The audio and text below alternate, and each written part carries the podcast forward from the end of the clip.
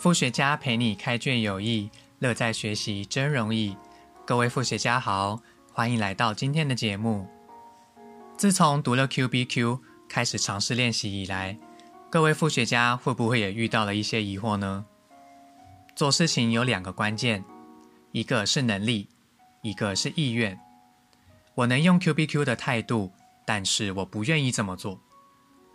那么 Q B Q 会不会是考验自己的意愿呢？那么又要如何提升意愿呢？难道真的不能有责任归属吗？其实不是，是我们要如何协助对方负起责任，不是揽在自己身上。阻碍 Q B Q 的因素，经过我调查后才发现，它比想象中的还要多元。可能有组织的文化，我们恪守原则，不会轻易改变。从众的压力，别人都没做，那我也别出强出头。人情冷暖，我跟你非亲非故。拜托的方式，怎样好好拜托对方才愿意帮忙？这些是我读完 Q B Q 第一本之后产生的疑问，一定也有其他人好奇，所以作者 John Miller 听到了我们的心声，在十几年后推出了这本 Q B Q 的五项修炼。五项修炼代表五项优势原则，可以在下列五个面向。展现 Q B Q，学习、负责、创意、服务、信任这些原则，大家一定都常听到。所以这本书它是要进一步讨论 Q B Q 跟这五项修炼的关系。我很喜欢作者他用了一个比喻，就是电灯开关，Q B Q 就是那个开关，开了以后才会启动后续的反应，最后灯泡亮起来，达到我们期望的成果。换言之，选择不用 Q B Q，就会让电灯亮不起来，表现也会暗淡无光。答案就在问题之中。首先来谈谈学习，这里指出五个学习障碍。第一，例外原则。我们要教别人的事，往往也是我们自己需要学习的。比如说，我曾经参加过一场工作坊，有一位组员啊，他。在工作坊之后，热情的邀请大家向他学习如何解决生命中的课题。有句古话说：“人之患在好为人师。”我知道参加完课程，大家一定都满腔热血，只是我们需要学习，先从自己开始。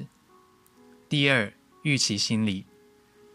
唉，我知道这是浪费时间啦，但哦，公司要求啊，迫于无奈还是得来。你可以选择入宝山收获满满，还是入乐色山浪费时间。第三，应得权利的想法。我已经待到这个部门最资深的了，所以下一个升迁的就是我，这是我应得的。第四，经验陷阱。有的资深前辈让人尊敬，但是也有不服人的前辈，就是俗称的老屁股啦，自以为资深就讲话很大声。你这个菜逼哪会比我资深的好之类的？第五，排斥心理，你根本不是我这部门的，你懂个屁呀！预设心态会直接关起耳朵。学习是将知道要做的事转化为做出我知道的事，这样知行合一才是真正学习。否则只是上课很心动，下课没有行动，教材收着冷冻。效果令人心痛。接着来谈谈负责。我们很常听到，这不是我分内的工作。那什么才是分内的工作？什么又不是呢？就算不是分内的工作，那我又能如何展现 Q B Q 的服务呢？没有完美的组织，有问题就需要有人负责解决，在负责这一点展现 Q B Q。让它成为你获得的优势，所以停止玩所谓的指责的战争游戏。像我要去赶着去一个地方的时候，就偏偏会遇到火车误点，那这时候我就会埋怨：啊，台铁不误点，真的就不叫台铁了。可是我可以选择再提早一点出门啊。这样子的例子其实不胜枚举，整个社会从上到下。都在玩指责游戏，怪东怪西，就是不怪自己，检讨检讨再检讨，就是不检讨自己哪里要调整。Q B Q 相信每个人都认真为自己负起责任，也就能更好的彼此合作共好。但不代表每个问题都只靠我们解决，任何优点只要走到极端，就会变成缺点。所以 Q B Q 不是要为别人负责，做别人分内的事。可是刚刚前面才说，呃，不要太计较，这不是我分内的工作，不是吗？Q B Q 对这一点的做法，在协助可以为这件事负责的人负起责任。接着再来点创意，你曾经苦恼手边现有的资源不多，会影响表现吗？我不会很高端的简报设计能力。公司又没有给我很充足的行销资源，是不是就不能向客户很好的做 presentation 呢？可是你知道吗？厉害的简报工作者，即使用一支纸、一张笔、一支笔跟一张纸，也能很好的将概念传达给对方的。在坊间有视觉化思考这样的课程，正好印证了这个道理。所以，发挥你的创意，手边有什么就用什么吧。别忘了还有服务。这边我想分享一个我最近遇到的故事。这个故事就是一个专门提供各式各样纪录片的公司，叫做记录 G I L O O。他们的客服展现了 Q B Q 的故事。因为我很喜欢看纪录片，因为我相信纪录片其实它也不输给商业电影的，所以我很喜欢在记录这个公司去。这个网站去观赏各式各样的纪录片。当时我很幸运，有申请到一个名额，可以用一组序号来兑换三部纪录片来看。当时的申请规定是序号有效期限是一个星期七天。可是有一个我误解的地方，就是观赏期限是指拿到对号兑换序号的那天开始算七天。还是在兑换序号的当天才开始往后串七天呢？因为我当时拿到序号，并没有当天马上开始看，我是到了第四还是第五天才开始兑换序号。当时兑换的画面就是像后者那样，它确实兑换的当天才开始算七天。比如说我今天三月二十四号拿到序号，我是到了三月二十九号才用序号兑换。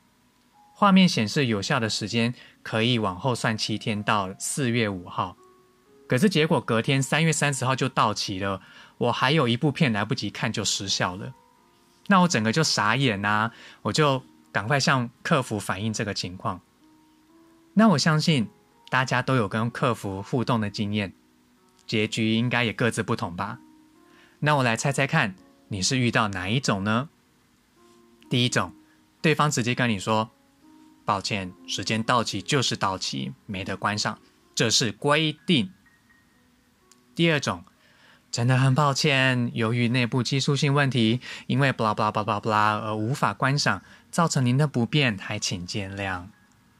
以上这两种，我内心就 OS 就是，哦，你根本客套话，你才不是真的感到抱歉，搞不好你还觉得我是 OK 在浪费你时间呢。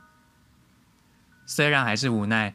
但是最起码这样的反应还算友善的，更莫名其妙的是这一种，直接没回复，直接石沉大海。不然就是说，哦，这个是哪个部门负责的，为您转接过去。然后当你第二次、第三次表达你的诉求的时候，对方再因为相同的理由，将您这位宝贵的顾客、宝贵的顾客转出去给其他人员。转来转去，一遍又一遍讲自己的诉求，浪费时间到后来就是妈的算了。我当时也不抱太大的期望，第一次反应的时候，客服人员就回应：经过查询，您的序号已经过期限了。听到这里，我就想说啊，机会渺茫。但我很困惑的就是，当时兑换的画面明明就还没到期呀。于是我就把兑换的画面跟显示的日期截图给客服人员。我想说，好吧，这是我最受最后一次尝试，再不 OK 就算了。我告诉自己，下次早点看就好了。结果哦，很惊喜的是，这位客服竟然回复说：“已帮您争取到额外几天的观看权益，再麻烦您有空试试看，谢谢。”我超惊讶的啊！我以为他会说：“哦，抱歉，就是内部由于内部技术性技术性问题，请您见谅。”完，我完全没有想到他为我跟同仁协调延长几天，让我顺利看完全部的片子。这就是 Q B Q 精神的展现。我很开心能够看完全部的片子，也很感谢这位客服。从这件事，我也有个很深的学习：是对人负责，还是对事负责？我会因为对事负责的同时，站到人的对立面吗？假如今天记录的客服人员对事、对规则负责，他就会站到我这位爱影人的对立面一样。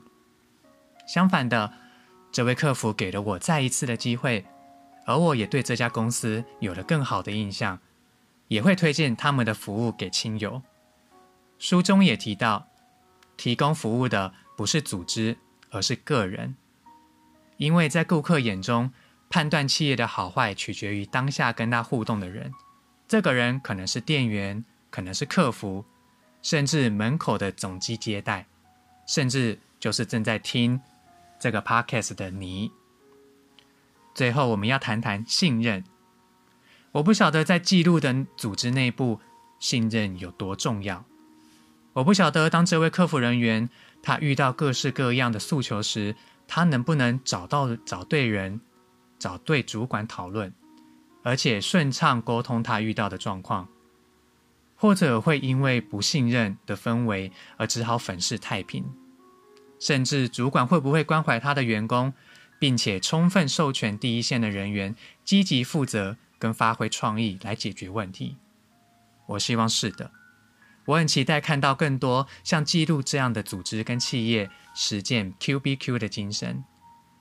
在本书的结尾，作者附上了二十九个问题跟练习，这些很适合自己反思，也适合用来跟团队一起练习，进一步。将 Q B Q 跟个人担当转化为实际的行动。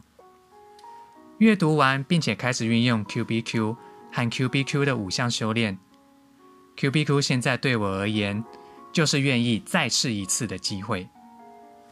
好的，以上是本集副学家的内容。欢迎各位副学家分享节目给你认为 Q B Q 可以帮上忙的亲友们。还有，你曾经遇到什么样 Q B Q 的故事呢？欢迎来到脸书页面聊聊哦，在脸书页面，我也会分享自己的学习计划，还有阅读的进度，期待跟大家有更多的互动。因为我不我不只是想经营 Podcast 管道，接下来我也想经营副学家这样的社群，而社群主理人就是我下一阶段的目标。有你们的参与，是我非常非常幸运的事情。副学家陪你开卷有益，乐在学习真容易。各位副学家，我们下次见喽。